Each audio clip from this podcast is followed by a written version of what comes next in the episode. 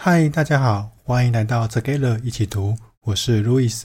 上次艾琳跟大家一起读了《打造原型和争取梦幻工作》之后，你有找到了吗？我很喜欢书里面的一句话：“梦幻工作不会坐在门前台阶等着我们，而我的梦幻工作就是不工作。”所以，我第一眼看到这本书的第七章，就很兴奋地跟当时坐在我旁边的 Stacy 说：“哎，你看这本书。”有说到找到不工作的方法诶，然后史黛西很开心的赶快看了一下，就变得很平淡的跟我说：“这章说的是找不到工作的方法啦。”哈哈，可见我真的随时都在寻觅我的梦幻工作。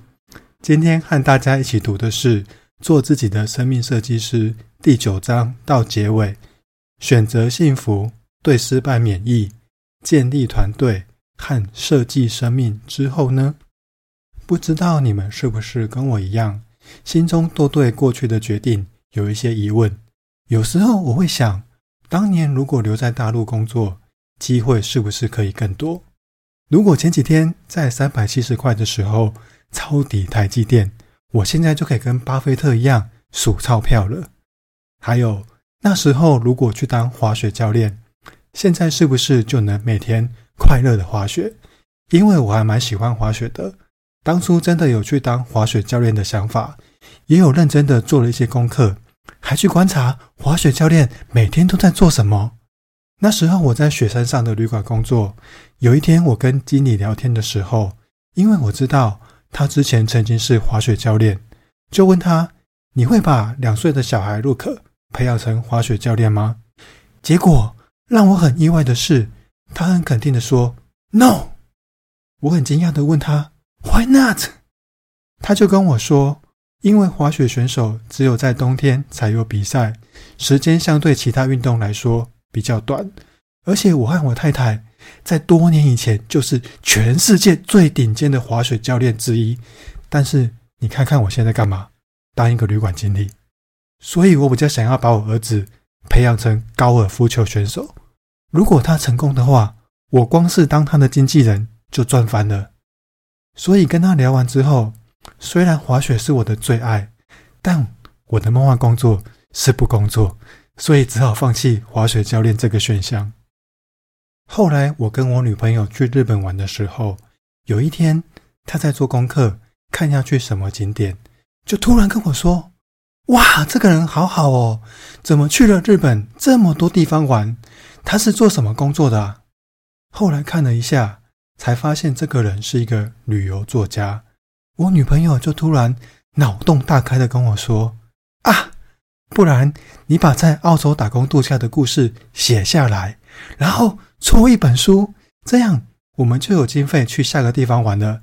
然后再把这下段旅程写出来，再出一本书，这样我们就可以一直玩啦。”我听完就惊呆了，我从来没有跟他说过，我国中的作文。都考九十几分，也没有跟他说过，我当兵的时候连续写了几个月的日记，从来没有中断过啊！但是退伍就中断了。他就这样看出了我有写书的潜力，真是太有眼光了。但是我还是没有把写书这件事放在心上。不过后来跟我朋友聊天的时候，有几次都会提到这段脑洞大开的经过，然后就有几个朋友跟我说：“真的吗？”到时候记得跟我说我要买，所以我就开始认真的考虑这件事情，去研究要怎么出书，要写多少字，题材要怎么选择等等。那时候不知道从哪里 Google 到的资料，说一本书大概要有八万到十万字，我就问自己：你可以写出这么多字吗？嗯，应该是不行，所以我就找了朋友一起写。我的朋友 Vivi 有写部落格的经验，那我们一起写的过程中也遇到一些困难。最大的难题是写到后面的时候，为了要把字数给凑出来，感觉写出来的文章都越来越无聊。我都怀疑这种东西真的会有人看吗？会有出版社愿意出版吗？还好那时候我去听讲座的时候，听到一个故事。有一个美国的小学生写信给前一百大企业的 CEO，请他们以 CEO 的角度来给自己这个小学生一些人生的建议，然后有五十位 CEO 回信给他，并给了他一些建议。接着，这位小学生又写信给这五十位有回信的 CEO，说他想要出一本书，问这些 CEO 能不能让他把回信收录在书中。于是，他收到二十五位 CEO 回信说可以，所以他就这样出了一本书，叫做《二十五位百大 CEO 给小学生的人生建议》。我听完这个故事后，突然灵光一闪，每个人。都有自己最精彩的故事，于是我就发讯息给同样去过澳洲打工度假的朋友说：“嗨，我正在写澳洲打工度假的故事，你愿意跟我分享你在澳洲最精彩的故事吗？我想把它写进书里。”于是我就多了好几篇精彩的故事，真的很谢谢大家。最后我终于能够顺利出书，结果出书之后，我发现写书真的不好赚，没有办法。让我带女朋友去下个国家玩，所以我又展开了下一个计划。这又是另一个故事了。虽然后来没有继续写书，但这段经验一定会是我人生最精彩的故事之一。所以不用害怕选择错误，做就对了。在做自己的生命设计师书中有提到两个关于选择的研究，我觉得蛮有趣的，就跟大家分享。第一个是果酱的实验。哥伦比亚商学院的席纳·艾延加教授是研究决策的心理经济学者。他在杂货店做了著名的果酱实验。第一次，研究人员在店内摆出桌子，展示了六种独家果酱。有四成的购物者停下脚步来看果酱，其中大约有三分之一的人买单，也就是百分之十三左右的顾客。会买果酱。过了几星期后，在同一个时间、同一家店，研究人员摆出了二十四种果酱。这次有六成的购物者停下脚步，比看六种果酱的人还高出五成，但是却只有百分之三的人买了果酱。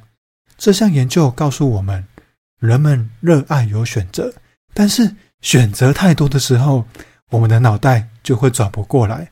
变得没办法下决定，所以当我们在自己人生选项太多的时候，就先删掉一些。有些人会担心说：“哇，那我删错了怎么办？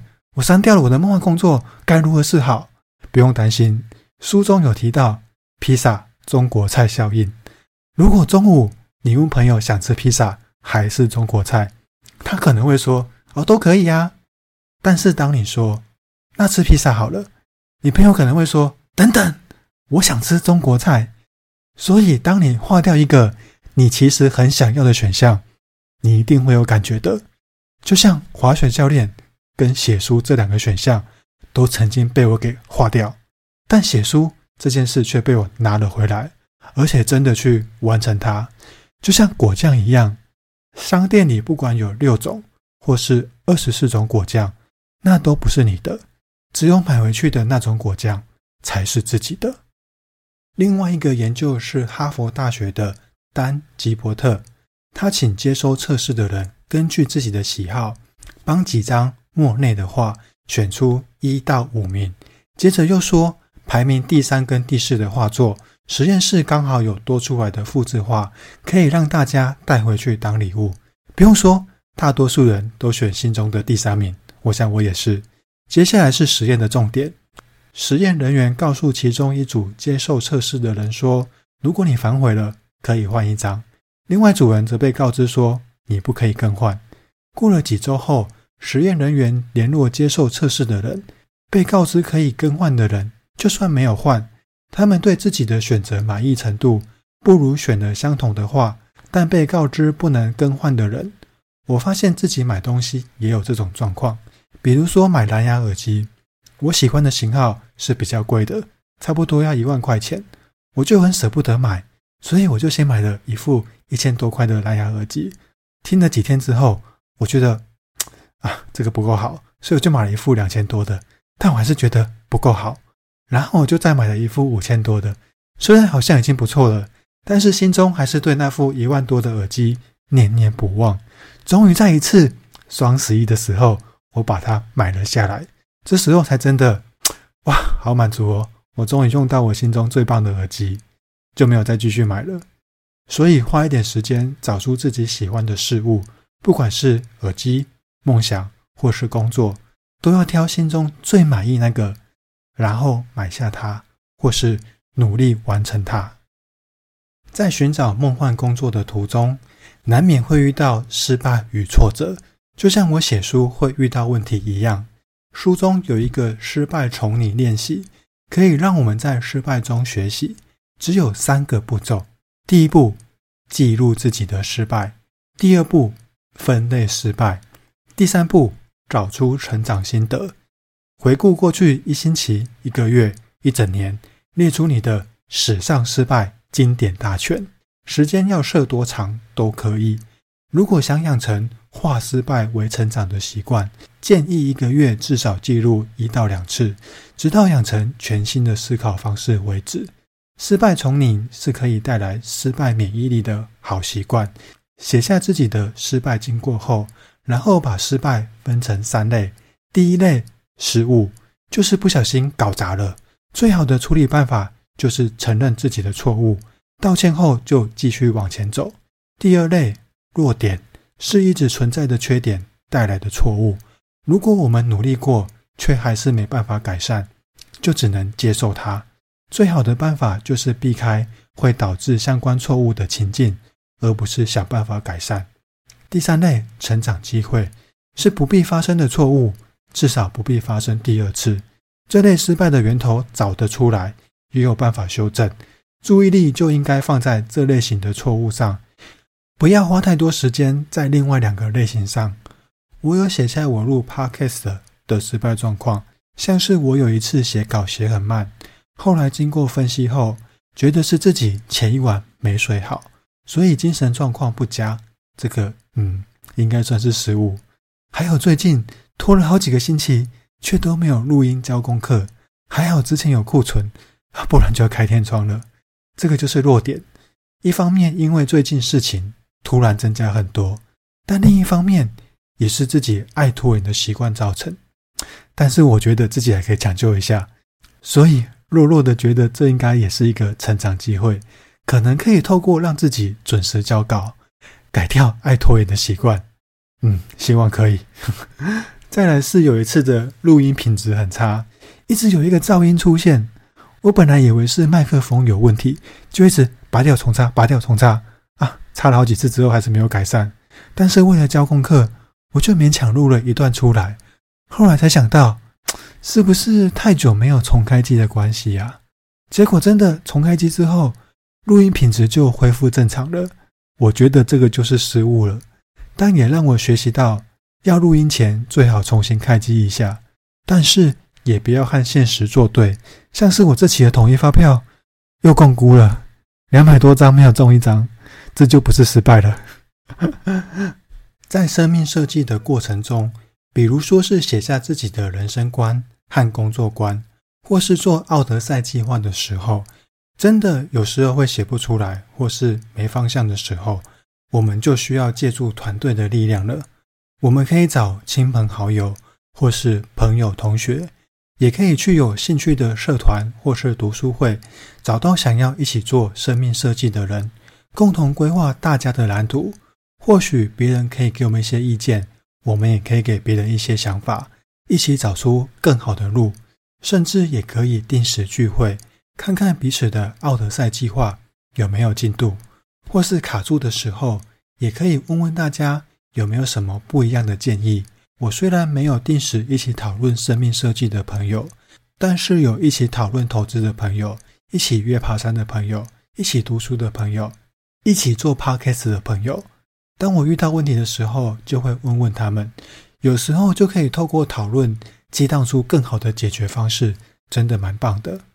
当你对人生方向有点迷惘的时候，你会跟谁讨论呢？我今天认识的一个新朋友 Elvin，他是做蔬菜批发的生意。我就跟他说，之前疫情的时候，蔬菜箱很红，当时我也想试试看做蔬菜批发的生意。然后就去批了一些菜回来，送给邻居，然后跟大家说我们可能会做蔬菜箱哦，到时候请大家多多支持。我把菜送完之后，就觉得这件事很不容易，所以就放弃了。我就很好奇的问 Elvin，为什么你会想要做蔬菜批发的生意呢？Elvin 说他当时是在餐厅上班，老板为了省下每个月两万块的蔬菜运送费用，就叫他去市场买菜，所以他就买了一台货车来载菜。但是货车买太大了，公司需要的菜只要半车就装完了，还有一半的空间没有装东西，好可惜哦。所以就问问公司附近的餐厅要不要一起帮忙买菜，就这样开始了创业之路。到现在做得还不错。这就是生命设计重要的五个心态：一，当个好奇宝宝，说不定就能发现有趣的事情；二，试一下。就算买衣服要试穿一样。三，从你问题。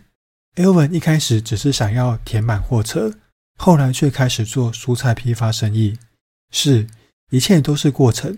就像我辛苦写书，却没有成为一个作家，但是这件事真的蛮有趣的。五，请别人帮忙，或许别人会有不一样的想法，刚好可以帮你解决问题。要当个好的生命设计师，先用仪表板。找出自己喜欢做的事，再写下自己的工作观和人生观，用心智图找出更棒的工作，接着设计自己的奥德赛计划，打造原型，设计梦幻工作之后，就努力去做，然后修正调整，你一定可以好好享受自己的生命。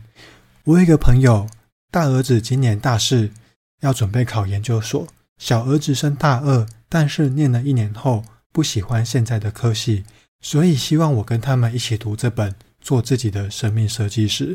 本来大儿子没有很努力的在准备研究所考试，想说啊，没考上就算了，去工作再准备考公务员就好了。结果读完这本书后，现在却报名了考研究所的补习班，而且规定自己每天除了学校的功课以外，至少要看补习班的上课内容六个小时。哇，真的很认真。小儿子本来要准备重考大学，看完后也决定不考了，先申请双主修。如果真的喜欢这个科系的话，研究所再考喜欢的科系就好了。听到他们的改变，你一定也很好奇，这是怎么做到的吧？其实他们都蛮喜欢玩游戏的，所以在读书会的过程中，就会引导他们去思考，要做什么工作才可以一直玩游戏。想出来的工作有直播主。游戏工程师和游戏编剧等等，他们就开始对制作游戏的过程很有兴趣，才会想要努力念书，这样以后才可以做自己想做的工作。刚好我有一个朋友 Ryan 是游戏工程师，就借这个机会跟他做生命设计的原型访谈。让我们一起来听听游戏工程师都在做什么吧。Hi Ryan，哎，hey, 你好。对，今天就是跟你做个采访。但是在一般人的观念里面，游戏工程师是不是在玩游戏？所以想要访问你一下，了解游戏工程师是在做什么。那你可不可以跟我们先大概介绍一下游戏工程师的工作内容？哎，是，你好，呃，我是赖。其实主要游戏工程师呢，呃，在呃。我们这边的体系底下呢，我们大概其实会有分所谓的前端的工程师。那其实前端工程师应该就是比较是，呃，大家熟悉的游戏工程师。也就是说，诶，我们每一个游戏打开，你会看到各种动画的表现啊，那种操作啊，这些比较是呃玩家会直觉看到的东西。这个我们称作是前端的工程师。那另外呢，我们还会有背后在处理这个游戏的可能，呃，每个几率的发生，然后它的事件会需要做一些不一样的情境去运作，然后包括把这些运作呢写成记录，然后帮，比如说，哎，我们有一个游戏，有一个玩家他获得了什么宝物，那我们会帮他记录下来，这个是属于后端工程师在做的部分，哎，约略大概是这样分。了解。所以游戏工程师其实分得蛮细的，只能说术业有专攻了，每一块都是一一个领域这样子。那可以问一下，你当初为什么会选择做游戏工程师的工作吗？OK，呃呃，其实我当初并不是说特别想要当游戏工程师，而是单纯喜欢呃城市设计这样子的工作。嗯、对，那对，那其实我我最一开始的工作呢，呃，其实我是电机出身的，电机的领域当中，其实我们也是会有所谓的程式控制这样子的学科。那当然，我们其实做的可能是比较工业部分的，我们算是 PLC 控制。在大概八九年前的时候，开始有那种所谓的。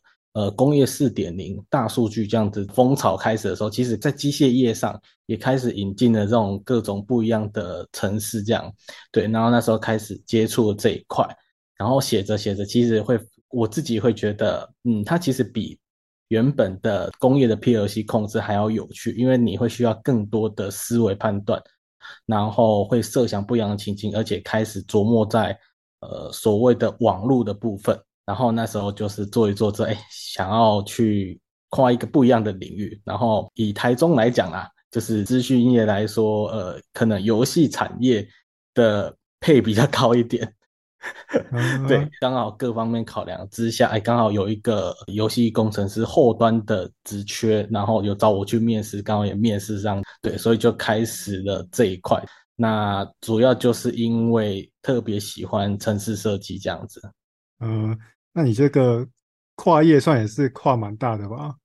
对，其实算是啦，因为机械业跳到那个资讯业，对对对，这个差别是蛮大。那当然是有很多呃行业上的就是习惯要去克服啦，因为可能以机械业来讲，就是很多都比较强调那一种所谓的知识化的流程。那跨到资讯业的时候，呃，以我熟悉的资讯的产业公司来讲，工作其实是比较 free 的，也是希望你的思考会比较不被局限这样子。了解。OK，好奇问你一下吗？那你念书的时候会喜欢玩游戏吗？哦，会啊，就是呃打电动打到可能半夜啊什么之类的。那你觉得你当初喜欢玩游戏，跟你现在做游戏工程师会有什么连结吗？还是其实没有？呃，老实说，其实完全没有，主要是因为我的工作职位是在刚刚提到的后端工程师啊。那后端工程师其实比较处理的都是跟资料面的应用，比较不是画面上的表现。对，所以跟以前玩游戏，你可能会想说，哎，我赶快按什么按什么键会。发什么招式啊？这种啊，当然哦，表现面看不出来，但是可能就是按下招式，最后背后可能给对方的伤害啊什么之类的。我们大概就是后端，大概就是处理那一块。对，了解。那所以你觉得你当初喜欢玩游戏，对你现在当一个游戏工程师会有帮助吗？就是你那种哎、嗯、很喜欢玩游戏的热情，你会把它发挥在工作上吗？哎，呃，我老实说，就我个人其实是没有。对 对对，我坦白说，真的就主要是哪一个职位上的工程师啊？但是我们公司的前端的工程师很多其实是有这种热忱的。有没有同事，他其实是梦想着他想要把他小时候玩过的一个游戏重新复刻出来，这样子的路在前进当中，在他的求学过程就是拼命的在呃城市上。然后以及一些画面的表现面的部分去学习，那他立着他伟大的目标，就是他想要把他过去就是那种停产的游戏重新复刻出来。对，他现在有进度了吗？好奇哦，他呃他正在努力中，对，因为他其实才刚加入我们没多久。嗯，我觉得他的故事跟那个新露谷很像哎，星露谷是不是也是一个人，然后就是包办所有游戏的内容？对，写程式啊、绘图啊什么的，都是由一个人独立完成的。你有听过这个游戏吗？嗯嗯，呃，新露谷，我老实说这个游戏我没有听过，但是坦白说啦，这是会是一个很困难的一件事情。对，真的很厉害。其实前端工程师我从来没有考虑过，就是因为我对于画面的表现这个其实是有点弱的。简单讲就是没有什么美感。哦，对，因为负责的领域不一样嘛。对对对对对对对。那可以好奇问一下，你平常工作的一天都是怎么过的？呃，平常工作一天都怎么过嘛？其实我们蛮 free 的，就是哎，早上可能就是到公司，呃，会先悠悠哉哉的泡个咖啡，跟同事聊天一下。对，那我我我讲的这是平常比较不忙的情况下啦。那再来，呃，平常可能就是，呃，像我们因为每个像我们游戏它会办活动类，那我们后端其实就是会需要处理呃活动的设计，然后呃活动的一些流程这样。我讲流程是属于呃商业逻辑的判断的流程。那我们就会跟企划讨论啊，那我们也有活动会有一些数值的部分，所以其实我们有专业的数学团队，那也是跟他们讨论数学部分，嗯、然后可能开会其实占蛮多的时间，可能跟大家想象不太一样，其实真正坐下来写 code 的时间其实是很短的，因为大部分的时间都是花在想怎么去完成你的需求这样子，这是比较不忙的状况啦。就是比较悠哉的情况下，但是老实说，哎，如果是忙的情况呢，可能就不太一样了。嗯，所以忙的时候是怎样？哎，忙的时候就是因为你东西完成了，那你正式 release 到线上去 work 呢，可能会有问题要查修。然后呢，忙的时候就是你可能早上先开始 debug，呃，对对，早上先开始 debug。然后呢，debug 完之后，你还可能还要整理问题原因，然后赶快修一修。而且因为我们不能直接哦，你认为你修完就赶快再重新上线，可能还要请测试单位去先测试。测试的过程可能会有来来回回要交货，比如有什么问题，但是再继续再修这样子。忙完之后就是啊上线了，然后要协助再做测试这样子，确保东西是好的。可是这个都不不涵盖在原本你开发时间里面，也、uh. 也就是说你原本排定的工作呢，那你就是再往后推挪继续做，所以真的忙的时候可能从加班这样，对，就是一直真的是一直加班，哎，这个还算是理想状况，因为有时候有问题呢，通常可能是晚上跟你讲，哎，你这个东西好像要发生什么状况。然后就晚上开始查，就是把刚刚那个，嘿嘿，把那个时间挪到晚上而已。对，所以有时候真的比较，呃，比较忙的时候，可能就是哦，整天是啊，就是查问题、查问题、查问题，然后修 bug、修 bug，然后空档时间呢，比如进测到给测试单位的时候，这段时间赶快做原本自己的需求，嗯、对，然后做到一半呢，哎，他出测了，或是有问题继续修啊，出测之后我们就赶快上线，然后上线就赶快稍微再协助测试，然后再继续回来写自己原本的需求。然后可能这样忙忙，嗯，嗯，可能就也十点十一点了，对，哇，这很晚的。那这种忙的时候，大概在一年大概会占多少时间呢？呃，这样子的时间哦，嗯，一年嘛，呃，一年这个比较难算，我们用一个一个月礼拜来，一个礼拜来讲，一个人可能会有一天两天吧。哦，那应该也还 OK 啦，压力应该不会太大。就是对，那你刚刚有说到商业逻辑的部分，那很好奇说这部分大概是什么内容？我们讲的商业逻辑可能比较不是说跟商业行为，而是所谓的逻辑判断，我们都称作商业逻辑。大概是哪一部分？呃，比呃，比如说刚刚讲的，哎，我打开一个宝箱，或者是我去做一个攻击这一类的，它有一些触发的条件。嗯它有什么东西要判断？举个例子来讲，我要使用一个招式之前，比如说你一定要拿着剑，对那你就要判断你这个角色上剑一定要先在手上。嗯，对对对，类似这个流程这样一套下来，然后最后哦招式才可以发出去。嗯，这个为什么要判断这么多？其实就是要想象，就是说，呃，前端是前端，那后端呢，就是接了前端的。请求给我们，就是比如说在网页上做一个动作，你按一个动作，前端的画面上就是按下那个 button，对，嗯、可是他就是把把这个请求送到后端来，那后端就要针对他送过来这些资料去做严谨的判断。避免有一些可能不是真正自己前端传过来的，嗯、对，我们可能要验证他的资料什么之类的，对，这都算是我们要做的商业逻辑的判断。嗯、对，那刚刚以嘿，如果以游戏来讲，虽然他跟我们讲他是发招式，但是我们还是要判断他到底这个招式他可不可以发出来。哦、嗯，了解。所以当一个工程师，数学跟逻辑都很好。呃，尽量，我是觉得。那我好奇问一下，呃游戏工程师来说，他的配在软体工程师算是好的吗？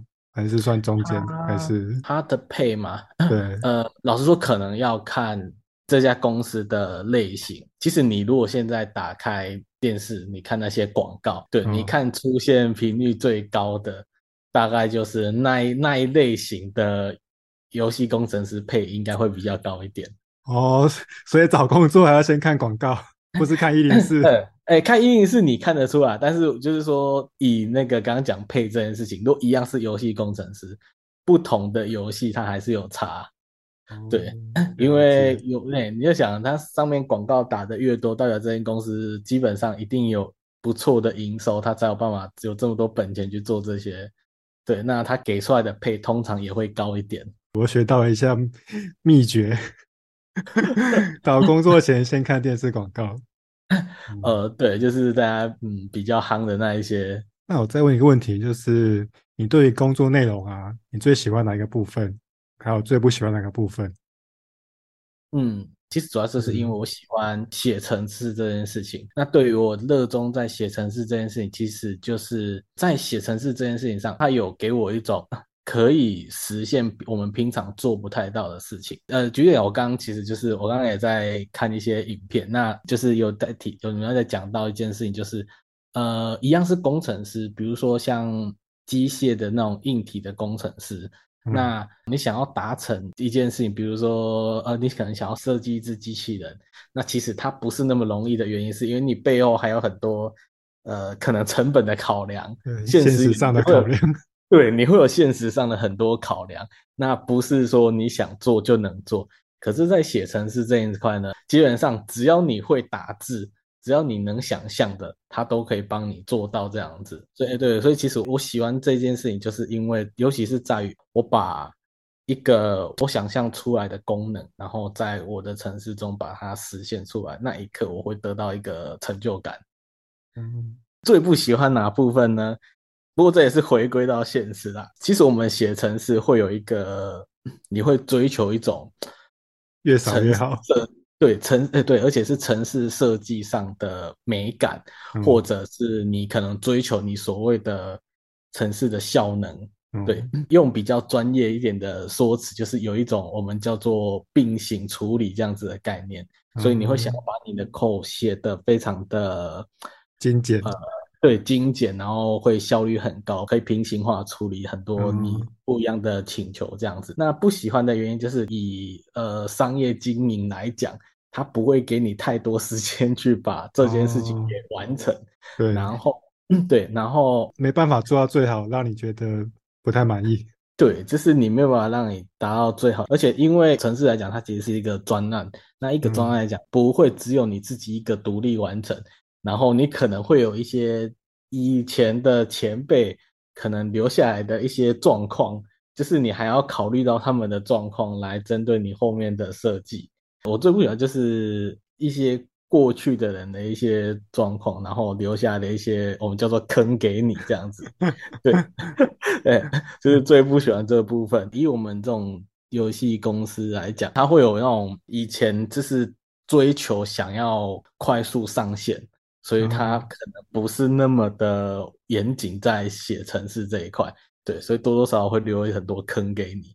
哦、那当你的需求，坑对，因为有时候需求是在旧的东西去往上叠加的，嗯，对对对，所以最不喜欢就是哦，就是你可能不知道那里有坑，然后你就做了。通常测试是这样，就是问题通常就是你测不出来的那种问题。然后他就是，可是不知道为什么，就是上线之后，玩家就是有办法帮你把这些问题发现出来。对对，我 测不出来，但是玩家都测得出来。那、嗯、对，所以才需要 公测。有时候公测也不一定会发生，然后就是会发生，就是刚刚讲的，你可能半夜就会人家打电话请你起床这样子。嗯，辛苦了，辛苦了。所以这个状况会很常发生吗？一个礼拜来说，被半夜叫醒的几率？呃我老实说，我现在这间公司我进去大概两年了，嗯，以这个状况来讲，其实是越来越少的。哦，那蛮好的，表示坑都填的差不多了。其实一来是这样，二来是因为哦，我喜欢这份工作，还有一个点就是，呃，我们会想要去引入一些新的设计的想法，一直帮自己的东西给完善。嗯、其实不只是写 code 这件事情，包括是专案的流程，对，我们会导入一些自动化的测试，这样，然后，嗯、对，你会把你的 code 去做一些重构调整，然后去符合这样子的测试设计。那其实就会让整个专案越 run 越顺，那也就是让我们后续现在碰到半夜被叫起来的次数慢慢减少，这样。嗯，还不错，蛮好的。那听起来你应该蛮喜欢现在这个工作。对，其实整体来讲，我是很喜欢这个工作的，因为一来是以我这一间公司的工作来讲，我们其实是追求把事情越做越好这样子的概念去做。当然，现实考量公司还是要赚钱的，你有些时候你还是要。他会有点赶鸭子上架，我觉得这是在所难免的事情。对，但是有那种空档时间，其实呃，整个公司氛围是鼓励我们去把旧的东西做修正、做优化。他不会跟你说哦，你已经在 work 了，你就都不要动这样。恭喜你进到一间好公司 啊！是，这是真的。啊，那我就问你最后一个问题。那你觉得家人给你的最大支持是什么？哦，我觉得最大的支持就是我当初从机械业跳转到资讯业这个过程，因为、嗯、坦白说，因为这是一个跨蛮大领域的跳动，然后当然你以配来讲，一定会稍微先下修啦，这是难免的。嗯、对，那家人给我最大支持就是，哎，支持我想做的事情，让我去追求我想我喜欢的工作，而且后续以我这个工作产业来讲，比较尴尬的可能是说，哎。有时候下班不一定真的下班，嗯，那家人给我最大的是，哎，他可以支持我，就是把心力多放比较多在工作上，这样子，嗯、对对对，真的很棒，不但有。家人的支持，而且还进到一间好公司，哦，对对对，好，那我们今天就谢谢 Ryan 跟我们的分享，对，让我们知道游戏工程师其实跟我们想的不一样，不是每天都要打游戏，对，还需要有。哦对，还需要更多的时间来 debug，这是这是真的，这、呃、要有热忱啊。对，好，那我可以题题外话讲一下，请说。我有一个一样是我们后端不同的部门的主管，嗯，对，然后他的老婆呢也是我们也是美术的主管这样子。老公说，如果他的小孩以后想要写程式呢，就把他的右手打断；然后他的太太说，如果以后他的小孩想要做美术，就把他左手打断。对啦，都是夸张的，真是夸张一点。好像大部分的父母做什么工作都不希望小孩在做类似的工作。呃，对对对，好哦，所以你会希望你的小孩做游戏工程师吗？呃，其实我我自己觉得，只要喜欢，对这个工作有热忱，然后对自己的人生负责，其实我觉得就好。即便他今天跟我说，哎，他想要去做外送，那只要他知道他自己为什么想要做外送。对，我觉得外送也是一个，也是一个高尚的职业。对，但是就是我觉得重点是在于知道自己为什么想要做。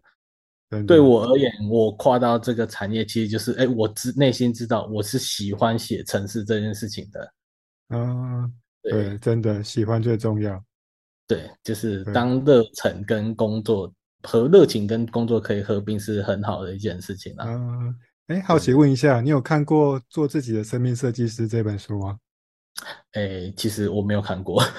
好哦，我觉得你可以看一下，因为我觉得你的在工作上的就是转换的过程，对，都蛮符合书里面写的内容。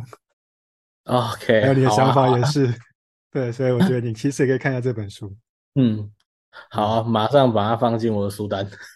好哦，好，期待你看完之后跟我们分享。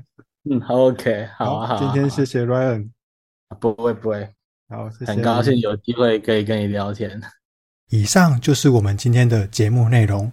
如果喜欢我们的节目，也请给我们五星好评，并且推荐给你身边也喜欢阅读的朋友。也欢迎留言写下你对这集的想法与意见。祝大家有一个愉快美好的一天。Together 一起读，与您下次见。